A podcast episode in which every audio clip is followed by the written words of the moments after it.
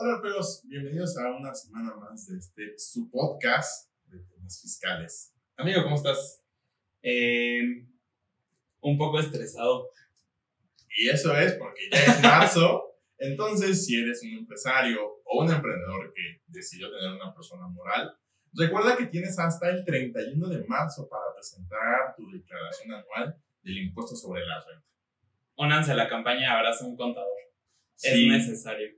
Estos meses, tanto eh, ahorita marzo, abril, un poquito en mayo, vamos a estar muy estresados, muy atareados, pero decidimos hacer esto, entonces no nos queda de otra más que apoyarlos a que cumplan sus obligaciones fiscales. Y es que a la par en lo que ya tenemos que presentar declaraciones anuales, se están aclarando todavía muchísimas cosas de reciclo, están cambiando muchas cosas más, entonces está siendo un mundo de información. Por ahora lo que tienen que saber es que eh, cambiaron la fecha máxima para que también hagamos el cambio de versión 4.0 a, bueno, 3.3 a 4.0. Anteriormente era hasta abril, pero ya cambiaron el plazo y ahora va a ser hasta junio. Entonces, bueno, hasta junio conviven y en julio ya se tiene que empezar a. Entonces, pues quédense con esa fecha. Probablemente yo pienso que van a dar un plazo todavía mayor. No ha sido, no ha sido fácil implementar este cambio porque piden las constancias y demás, pero quédense con hasta junio y si dan un plazo mayor, aquí mismo les avisamos. Justamente también iba a este punto que mencionas de las constancias. Si tienes eh, nómina, es muy importante que vayas tomando acción para que solicites las constancias de situación fiscal a todos tus trabajadores, ya que recordemos del video que tuvimos con Fer Lechuga, si el domicilio que tiene el contribuyente no corresponde al que pones en tu recibo de nómina o en tu sistema, no te va a dejar timbrar. Entonces, vete preparando para estos cambios que van a venir en el tema de la facturación. Sí, y no lo dejen al último día, porque va a ser complicado. O sea, muchas de las empresas grandes ya lo están haciendo y si ya lo están haciendo en otras empresas que les cuesta un poco más de trabajo implementarlo, vamos a implementarlo nosotros y puede ser más rápido y ya nos quitamos ese problema desde ahora. Es correcto. Y bueno, este episodio lo decidimos hacer como un review, dar nuestro punto de vista de esta nueva plataforma que en 2022 lanza el SAT. Su nueva plataforma de declaraciones y pagos, donde hay cosas, algunas cosas buenas, muchos, muchas, muchas cosas que aún se tienen que mejorar, pero al final cuentas un punto de vista que como contador estamos eh, dando para que también, si es que en enero tuvieron problemas o que su contador les envió tarde ahí su línea de impuestos, es porque justamente durante todo el mes de febrero el SAT estuvo haciendo cambios diarios o muy, muy seguido en su plataforma, agregando campos, quitando y demás. Tan fue así que el SAT, como todo lo que implementa, implementó mal una prórroga. Es correcto. donde nada más puso en Twitter, bueno, lo puso en Twitter y al día siguiente lo publicaron en la resolución de modificaciones de la resolución miscelánea fiscal, pero puso en Twitter, oigan, ¿saben qué?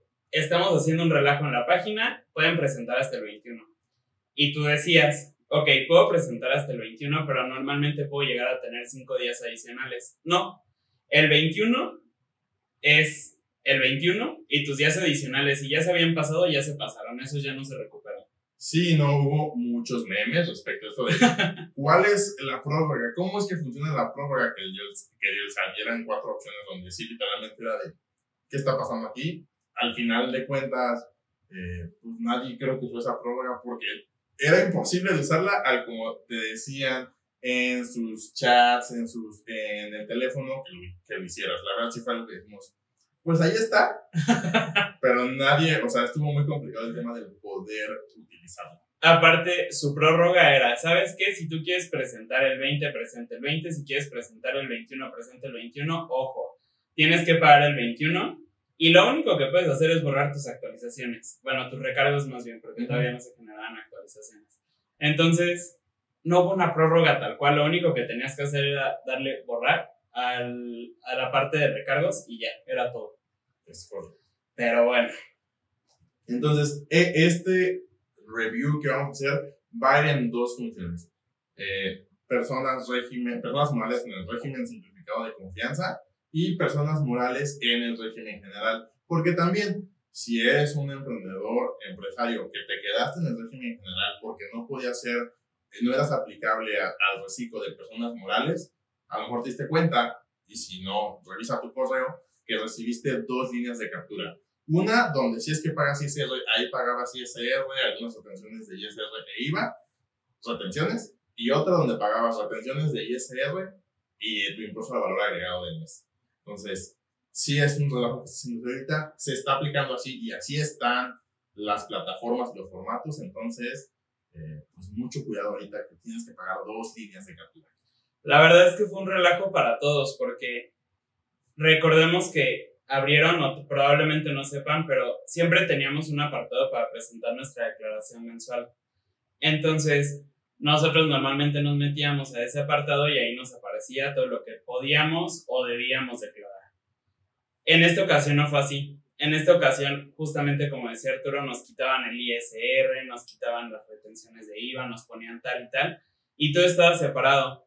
Y para muchos fue como un tema de incertidumbre porque al final no sabes si sí lo estás haciendo bien o no, porque es la primera vez que todo México lo hace, literal.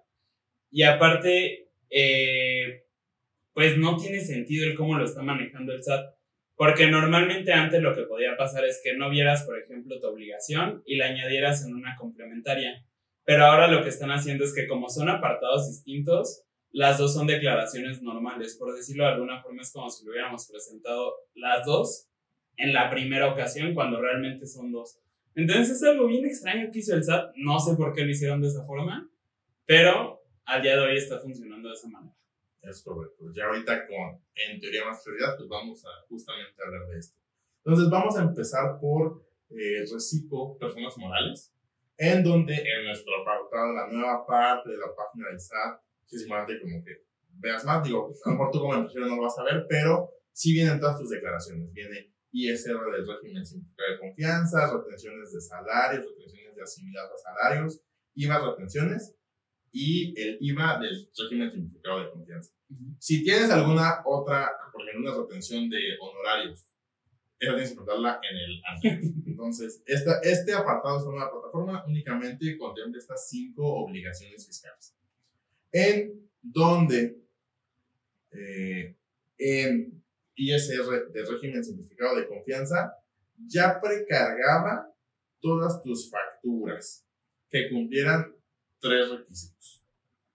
Que ya estuvieran en tu factura, ya dijeras que estuvo pagada con esto que entendemos que es PUE o PPD, PUE pago una sola exhibición o pago en parcialidad, es decir, tú en tu factura le ponías PUE. Si estaba un, eh, una forma de pago bancarizada, ¿qué es, ¿qué es eso? Pues el SAT dijo que era lo que sea que no fuera efectivo o por definir, y que el uso del CFDI dijera gastos en general o adquisición de mercancías, la iban a acumular de manera automática en tu prellenado de tu declaración. Recordemos que estas declaraciones ya vienen prellenadas con la información de tus facturas. Entonces, si tú, y ese es un error que yo creo que tuvieron muchos durante el mes, durante el mes de febrero respecto a la declaración de enero si tú estabas acostumbrado a decir, sabes que yo todas mis facturas las emito siempre en pago de sola exhibición y que siempre es por transferencia, todos los clientes me pagan por transferencia, pero tú les dabas crédito de 30, 60 días, ahí estabas mal. Si, estás régimen, si estabas en el régimen simplificado de confianza, recuerda que tú únicamente pagas impuestos de lo que efectivamente estás cobrando.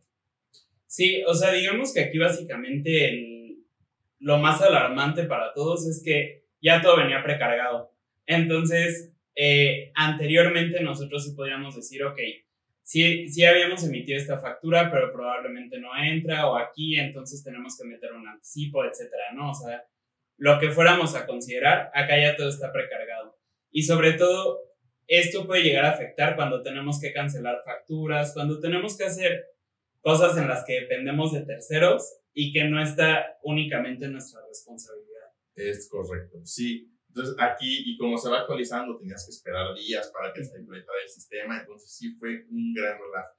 Adicional, en régimen simplificado de confianza, tú podías aumentar tus ingresos, es decir, algo no me está considerando el prellenado, como por ejemplo una factura que yo emití con complemento de pago, ahí tú puedes eh, modificar tu declaración y agregarla.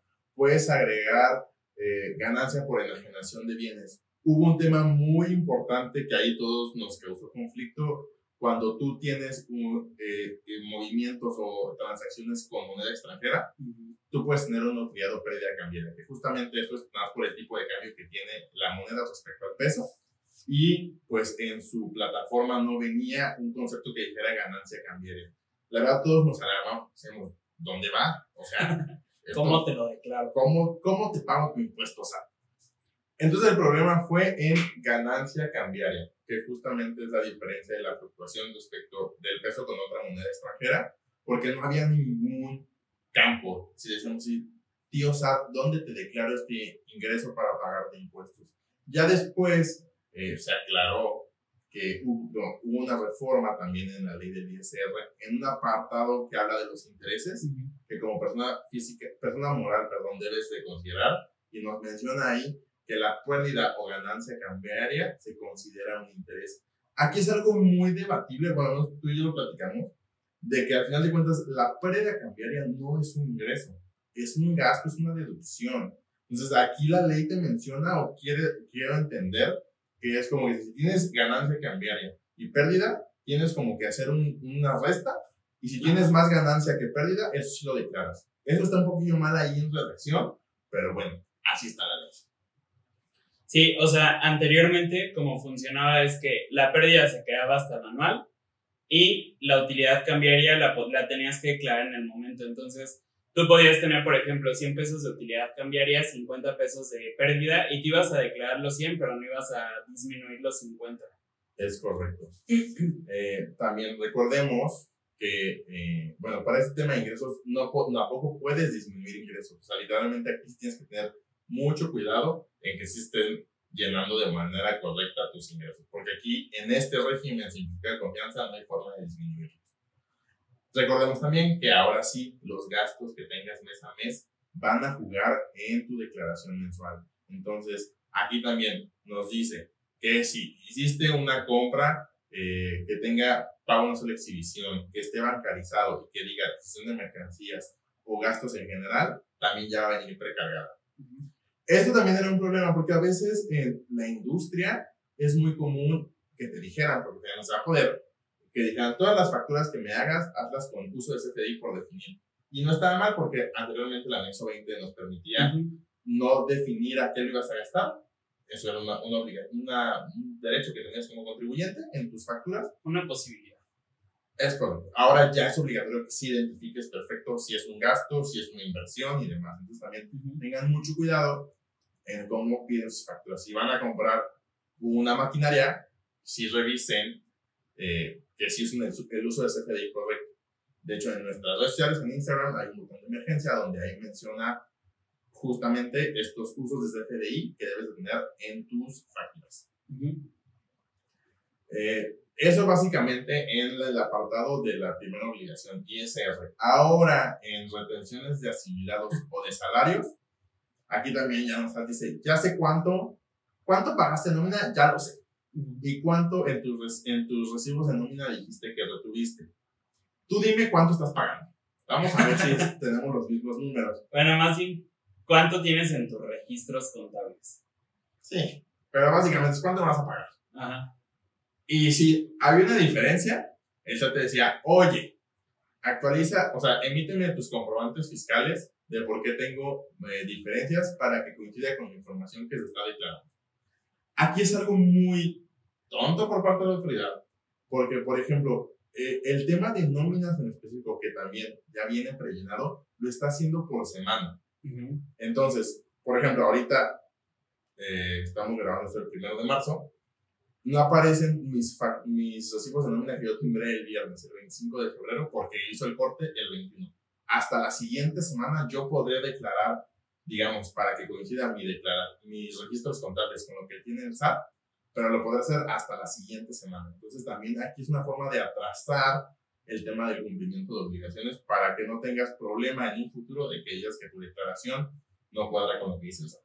Y que puedes no estar mal. O sea, al final eh, puedes emitir, digamos, tus recibos de la última quincena en los primeros días del siguiente mes, porque sí te lo permite el SAT, pero no vas a poder declarar en los primeros días del siguiente mes, aunque tú seas un contribuyente súper cumplido. Es correcto. Entonces también aquí, pues así está, es cosa como irnos acostumbrando.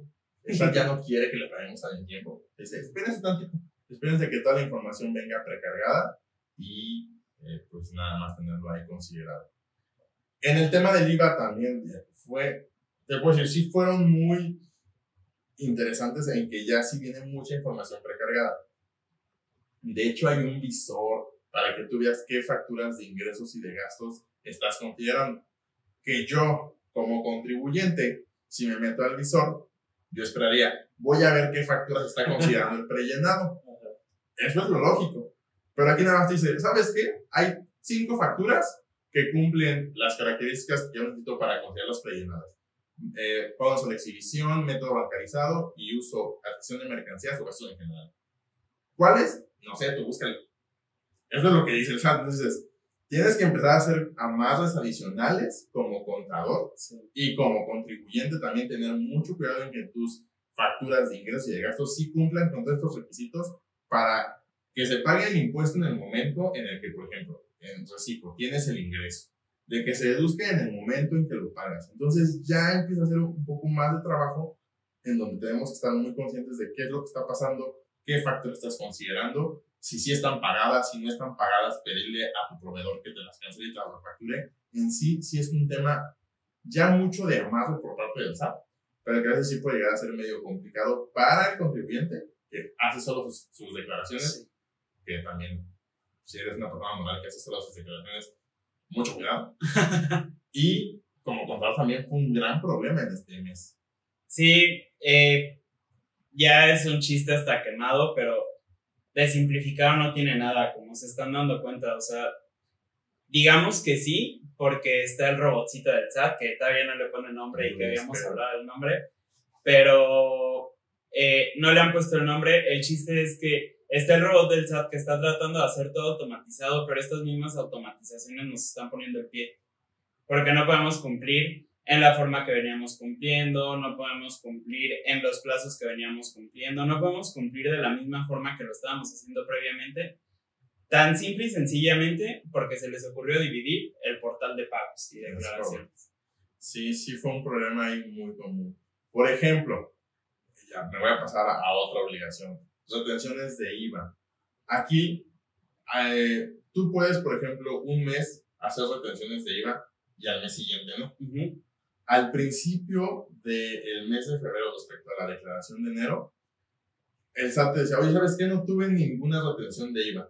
No había, tenías que poner a fuerzas un, ¿por qué estabas reteniendo? O sea, no había un, un apartado que ahora ya lo agregaron, que dice, sin actos o actividades de temas de retención. Antes decía, pues, tú dime, tú dices, tú me estás diciendo a misa que tienes la obligación de retener IVA. Dime a quién estás reteniendo. Si no tuviste eh, ninguna operación, tenías que esperarte a ver si daban alguna prórroga, alguna presión, que sí le hicieron, pero yo por ahí de mediados del mes de febrero. Ajá. Más o menos dijeron, ah, sí, ya aparece. Ya le agregamos, se nos haya pasado. En tema de retenciones, también anteriormente decías, ah, pues sabes qué, durante todo el mes de enero hice unas retenciones de IVA de mil pesos. Ahora le tienes que decir a SAT, oye, de esos mil pesos fueron de porque hice, tuve un servicio de fletes y me retuvieron el 4% de IVA. Y pagué una renta y me retuvieron las otras partes de IVA. Pagué honorarios y me retuvieron las otras partes de IVA. Compré desperdicios y me retuvieron el 16%. Entonces ya el SAT está sabiendo todo. Que está bien, esa es tu función. Y que ya lo sabía desde antes. Claro. Pero aquí sí empiezas ya hacer muchos cruces con la finalidad de que todos estemos pagando súper en tiempo y súper correcto nuestros impuestos. Ahora, en teoría, eh, al ser un régimen simplificado de confianza, no estás obligado a presentar la dieta. ¿Pero por qué no estás obligado? Porque se lo estás llenando desde la misma declaración. O sea, si te dice, dime en fletes cuánto les pagaste, tu IVA, eh, el IVA que te trasladaron y el IVA que te retuvieron. Y tú ya les tienes que decir esa información que anteriormente únicamente se les reportaba en la dieta. Claro. Entonces, Beneficio, no, no sé. Júzgalo tú. Sí, pero al final digamos que la chamba sí está siendo mucha más para el contribuyente y para el contador. Es correcto. Esto es respecto al régimen simplificado de confianza.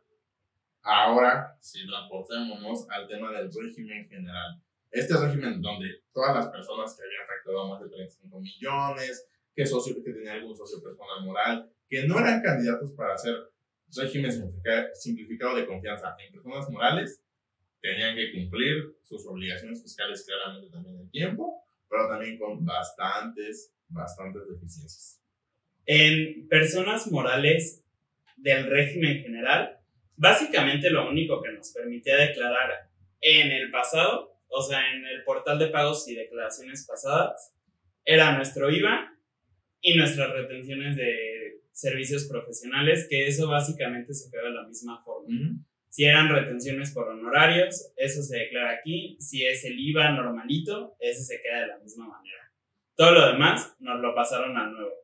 Y ahí está un poco extraño, porque si no mal recuerdo, esto sí lo dejo en tele de porque no estoy seguro con mi memoria ahorita, eh, en la resolución miscelánea fiscal únicamente hablaban cuando te pedían la firma para la persona moral para enviar tus declaraciones del reciclo. Nunca hablaron de las personas morales en régimen general. Y ahora, como te están obligando a presentarlo en el otro portal, sí te están obligando a que las firmes con tu firma electrónica. Es correcto, sí. Entonces, presten muchísima atención a que no se les vaya a vencer su firma. Sí, o sea, por ejemplo, en años anteriores, cuando una persona se había vencido su firma, te habían dado la opción en algún momento de que pudieras firmar declaraciones con tus sellos. Eh, después, esa, esa facilidad hicieron en la anual del 2020, probablemente porque era el inicio de la pandemia. Y también del año pasado. También lo permitieron, pero ahora también, si se te venció tu firma como persona moral no has cambiado de representante legal y tiene menos de un año de que se venció, la puedes renovar a través de tu representante legal. Entonces, también está dando, de hecho, sacó un comunicado hace unos días muy, este, muy feliz el SAT. Dice, tengo facilidades para el contribuyente, donde si te venció tu fiel o está por vencerse, no tienes que venir a las oficinas. Que eso ya viene desde hace dos años. Pero ahorita lo reafirmó de que está haciendo más fácil el tema de cumplir impuestos. Se colgó de nuevo el santito. Ok. Eh, para las personas morales del régimen general, entonces nos estamos quejando de que nos pasaron al nuevo portal. ¿Y qué es lo que nos viene en el nuevo portal? El ISR de personas morales, el ISR retenciones de sueldos y salarios, ISR retenciones de asimilados e IVA retenciones.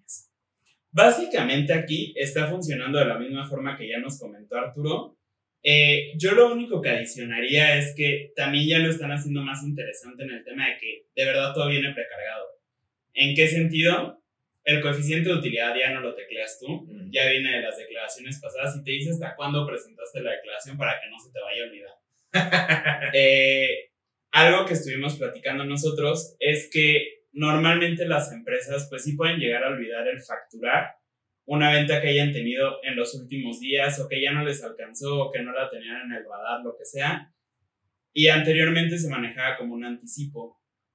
Lo que decíamos, y de hecho lo leímos en varios grupos de contadores, es que la ley normalmente nos permite que nosotros paguemos el ISR en varios momentos.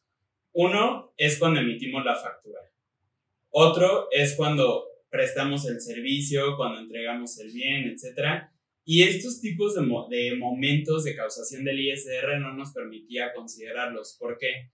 Porque únicamente me estaba considerando con base en la factura y yo sí podía añadir el ingreso, pero si lo añadía, no teníamos la certeza de que en febrero lo fuéramos a poder disminuir. Exacto. Y que además, eh, digamos, ya en mecánica de, de, de, comprobantes fiscales nos decía, pensemos que no nos olvidó este facturar tú, si dices, ah, pues sabes qué, voy a facturar un anticipo porque no sé cuánto van a pagar y demás, tú estabas obligado a emitir una factura para comprobar tu anticipo de clientes. Después tenías que emitir una nota de crédito o una factura de egreso para cancelar tu factura y la tenías que volver a emitir. Entonces, aquí había dos veces que si el precargado seguía igual, ibas a pagar dos veces ISR por el mismo ingreso. Entonces sí decíamos, oye, pues no puedes hacer nada porque justamente la, la ley, el SAT está permitiendo que si hagas esto porque tienes la obligación de emitir comprobantes fiscales, pero no los puedes disminuir. Ahí era un error muy mal que tenía la plataforma de, del SAT. Y ahorita nuevamente rectifico la fecha en que estamos grabando, es el primero de marzo, y acabamos de entrar al portal del SAT y nos llevamos la grata sorpresa de que ya te permite disminuir también por estos conceptos de ya te lo había acumulado antes, ya no me lo consideres ahorita. Es correcto. Sobre todo porque pues obviamente si yo tenía la venta en enero, no lo facturé en enero, lo incrementé en enero y en febrero lo facturé, me iba a hacer justamente lo que dice Arturo, pagar en los dos meses. Es correcto. Ahora ya no va a ser de esa forma, pero la verdad es que literal todo viene precargado y aquí tenemos una súper mala noticia para los contribuyentes que no están siendo tan cumplidos. Sí, el régimen simplificado de confianza, recordemos, pagamos de nuestros ingresos efectivamente cobrados, nuestras deducciones efectivamente pagadas, eh, pues la base se aplica el 30%. Si no pagaste tu declaración de enero, ya sea que fuera de tiempo y ya tienes una complementaria y tampoco lo has pagado, págala lo antes posible porque tus gastos no van a aparecer precargados como gastos pagados de meses anteriores. Y aquí, muy inteligente, o sea, tus ingresos sí te los considera, pero tus gastos no. Entonces vas a estar pagando impuesto de algo que no deberías estar pagando. O si sí estás pagando, te estarías pagando muchísimo más justamente porque no pagaste en tiempo tus declaraciones. Sí, eh, está súper mal implementado todo esto del reciclo, pero ya no nos sorprende el SAT. O sea, ya es algo que venían haciendo previamente, nos pasó cuando fue lo de plataformas, nos está pasando ahorita con el reciclo, seguramente si mañana el otro régimen va a pasar de la misma forma. Entonces, eh, pues no queda más que empezar a tomar las medidas necesarias. También, de hecho, nosotros como contadores nos está cambiando un poquito la jugada porque tenemos que emitir las facturas del público en general cuando así se requiera en los primeros días, bueno, en el último día del mes o en los primeros tres días del siguiente mes. Eh, Cambiando la fecha al último día del mes. Porque tienen que quedar en el mes pasado. Si no, va a pasar esto de que estamos pagando los, los impuestos a destiempo. Es correcto. Y también algo que hizo el SAT, como creo que un poco por flojera, en el tema de las retenciones de reciclos. Recordemos que si tú eh, rentas, eh, compras, tienes actividad empresarial o, adquieres servicios de una persona física que está en régimen simplificado de confianza, existe una retención del 1.25%. No crearon un apartado exclusivamente para las retenciones de reciclo. Lo metieron en las retenciones de honorarios. Literalmente dice, retenciones de ISR honorarios, diagonal, régimen simplificado de confianza. Que también eso como contribuyente o como contador nos daba mucha incertidumbre. Decíamos, son únicamente las retenciones que son de régimen simplificado de confianza, pero únicamente honorarios o son todas.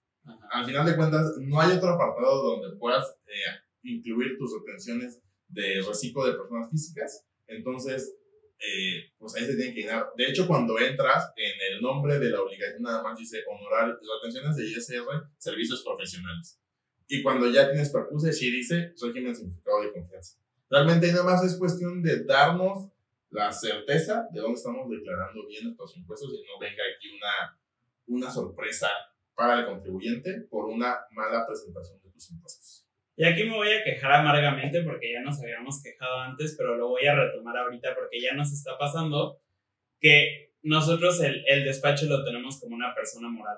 Entonces, últimamente nos está pasando que estamos teniendo operaciones con reciclos y decíamos, ok, yo te voy a pagar a ti 2.500 pesos. Ah, sí, todos estamos de acuerdo, perfecto, 2.500, ahí te van, etc. Y al final en la factura sí estamos pagando 2.500, pero porque ya trae una retención previa. Si se acuerdan, en algún momento habíamos hablado de por qué no debíamos adicionar el IVA cuando íbamos a cobrar, eh, cuando íbamos a emitir una factura o las comisiones cuando íbamos a cobrar con tarjeta. Y al final son, eh, pues, precios engañosos para el consumidor. Pero la verdad es que aquí no hay forma de hacerlo. o sea, te obligan a que te tengas que ir hacia atrás y entonces un consumo que justamente, retomando este ejemplo, te iba a costar 2.500, te cuesta 2.527. No es mucho.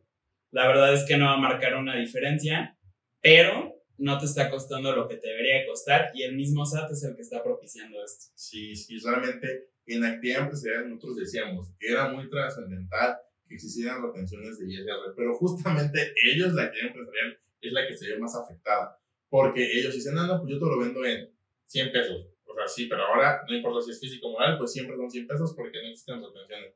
Ahora tienes que calcular, hacer un cálculo especial, lo pongo entre comillas, para justamente poner bien tu subtotal, tu IVA, tu retención de ISR y llegar a los 100 pesos. Entonces, sí, sí es un tema que habla mucho de, oye, no, pues con algunos clientes que eran, hacen actividad empresarial, pues, pongan en sus precios que son sin IVA y que, o sea, si vas a aumentarles el IVA, pero si es una persona moral, tiene que disminuir la retención.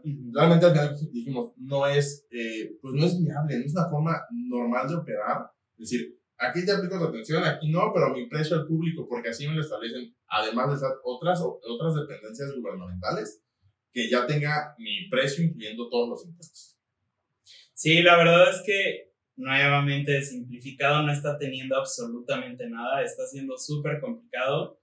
Eh, y aquí, lo, o sea, lo quiero decir, para nosotros es un poco más sencillo porque tenemos la información, pero va a haber muchas personas que se estén incorporando a este nuevo mundo de los impuestos, que digo, de nuevo no tiene nada, pero si tú apenas te estás adentrando a esto y tú quieres cumplir de la mejor manera, probablemente no sepas que debes de traer retenciones, probablemente si lo sepas, probablemente haber personas que ni siquiera tengan acceso a este tipo de información que nosotros tratamos de brindar de manera gratuita para todos y que aún así les interese cumplir con sus impuestos y no lo puedan hacer de la mejor manera porque de verdad es que no es fácil, no es simple lo que ellos están prometiendo. Sí, es correcto. Entonces, si tú llegaste a este episodio por alguna extraña razón, porque viste algo en el título o nos has seguido en los sociales, te puedo decir, compártelo con todas estas personas que están en tu círculo y no solo compartas este eh, podcast, comparte nuestra página de Instagram, comparte Facebook, comparte nuestra página de internet. Ahí, bueno, en Instagram realmente tenemos mucha información que es de valor, que al final de cuentas tratamos de hacerlo de manera fácil y digerida. Entonces, búsquenlo, suscríbanse a este canal, activen la campanita cuando subamos que les aparezca, eh, pues que ya hay nuevo episodio. Entonces, realmente sí es un tema muy importante que lo decíamos creo que desde el año pasado. O sea, si tú estás decidiendo emprender, ya no es como antes donde decías, no me doy de alta, eh, todo lo hago en efectivo, uh, si es con tarjeta, lo hago a que no declaro y no pasa nada. Al día de hoy sí pasa y pasa más de lo que pasaba el año pasado. Y la verdad, y es probable que pase aún más el siguiente año y más en dos años y así sucesivamente, porque estamos dándonos cuenta que este tema de pandemia que nos alcanzó en el tema de tecnología y demás, ya también llegó al tema de los impuestos. Entonces, informémonos todos de esto que siempre decimos, los impuestos estamos rodeados de ellos. Entonces, informemos y pues compartamos toda esta información que hacemos en este, en este canal. ¿Se dieron cuenta de cómo nos estuvimos quejando en todo el video? Es porque ya es marzo. Entonces, ya hay hate. Entonces, eh, digo, es queja de nosotros, seguramente va a ser queja de todos después de esta hora de terapia o lo que nos hayan dedicado y que nos escucharon quejarnos amargamente. Eh, pues nada, justamente como decía Arturo, si de verdad sienten que esto les está funcionando y que creen que les puede funcionar a alguien más, se pueden suscribir para que puedan saber de los nuevos videos, pueden compartirlo, pueden seguirnos en redes sociales.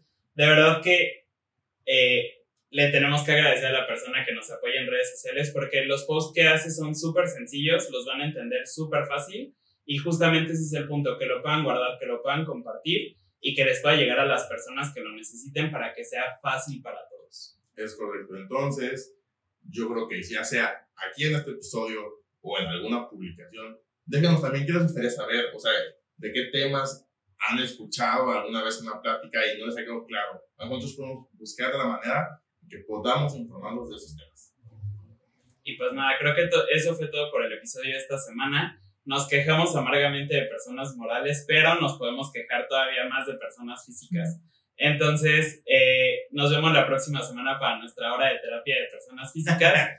Y eh, también más adelante les vamos a explicar cómo pueden revisar su declaración anual si son personas morales, etcétera. Entonces estén ahí al pendiente de, de estos canales. Es correcto. Y también personas físicas prepárense porque abril, declaración anual de físicas, que ahí vienen cosas importantes que hay que tomar en cuenta mucho antes del primero de abril. Sí. Eh, pero bueno, eso fue todo por el episodio de esta semana. Yo soy Eri. Yo soy Arturo. Y nos vemos la siguiente semana. Adiós.